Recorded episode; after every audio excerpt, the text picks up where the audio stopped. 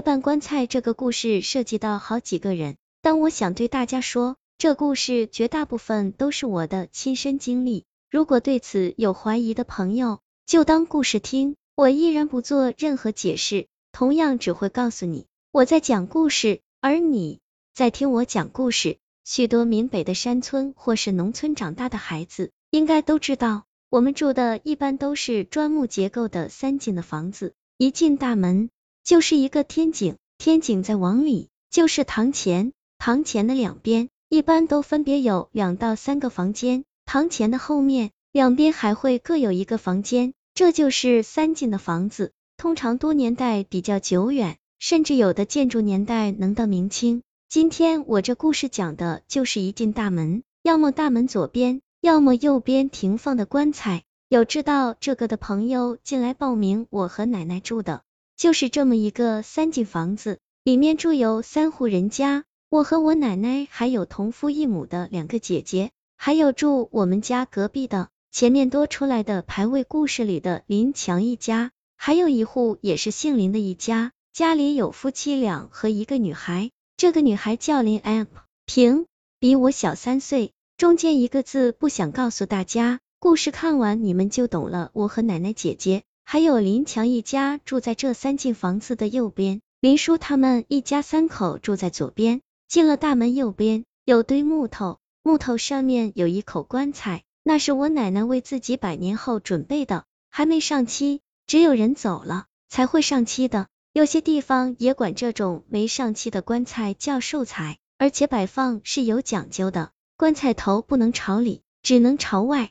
如果棺材头朝里是非常不好的。靠左边，就林叔那一边没放有什么东西，就一个平常打谷子的打谷机。有一年，那时候我八岁。林安平五岁，具体的时间实在说不上来了。有一天，林叔过来找我奶奶，说他这几天晚上去朋友家打牌回来，好几次听到我奶奶的寿材有很奇怪的响声，叫奶奶是不是去看看。奶奶笑着说，那都是老鼠呢，但也担心老鼠把寿材咬坏，还是和林叔一起去看看。都检查了一遍，也没发现有被咬过的痕迹，也就这么过去了。然而几天后发生的事，却着实把我们大家吓坏了。几天后的一天凌晨，早起要去乡里赶集，我们这叫赶墟卖菜的林强的妈妈使劲敲我们家的门。奶奶出去一看，林叔他们一家也起来了，都在门口，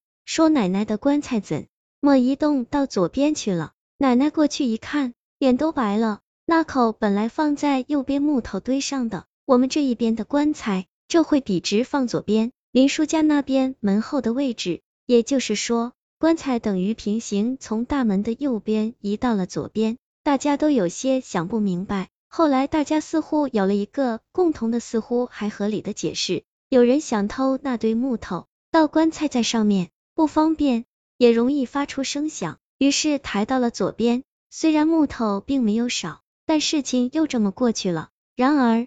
更无法解释的事又发生了。大约棺材移动后的一周左右，我奶奶又在急促的敲门声惊醒了。我也穿着一条裤衩，跟着我奶奶出去看。大家都出来了，那口棺材又像上次一样整齐的停放在了大门左边。然而，更让大家恐惧害怕的是，这一四棺材头朝里，也就是说，棺材平行移动到左边，还整个掉了个头。这一次。大家把棺材放回去以后，也没像上次那样议论各种原因，每个人心里都是七上八下。那几天，大家话也少了，吃晚饭就早早关门睡觉，连林叔晚上都不出去打牌了。大家似乎都觉得有什么事会发生。过了几天，还是出事了，很大的事。林叔的妻子就是林嫂，她在用木梯取房子外面墙头上晒的红薯干的时候。从两米多高的梯子上摔了下来，